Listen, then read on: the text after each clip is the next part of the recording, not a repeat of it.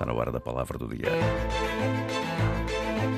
E já aqui está em estúdio a Mafalda Lopes da Costa, quem passa a cumprimentar. Olá, Mafalda, muito boa tarde. Boa tarde, Augusto. Então, hoje, segunda-feira, qual é a palavra? O que é que reservou e preparou para nós? Diga lá. A palavra do dia é casulo, e um casulo é um invólucro filamentoso construído pela larva do bicho da seda ou ainda de outros insetos. E em botânica também se chama casulo a cápsula que envolve as sementes de determinadas plantas.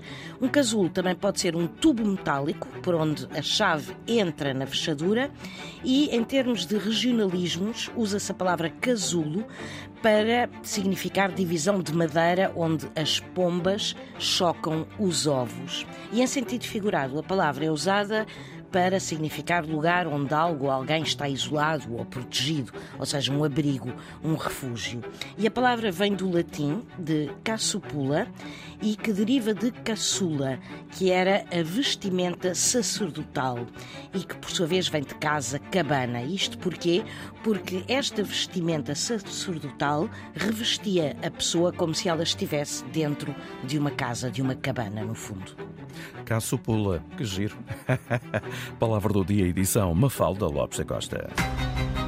Liga à cultura e ao conhecimento. Ligue à Antena 1. É a sua rádio, boa tarde. Língua, conhecimento, cultura, educação, ciência, rádio. Antena 1.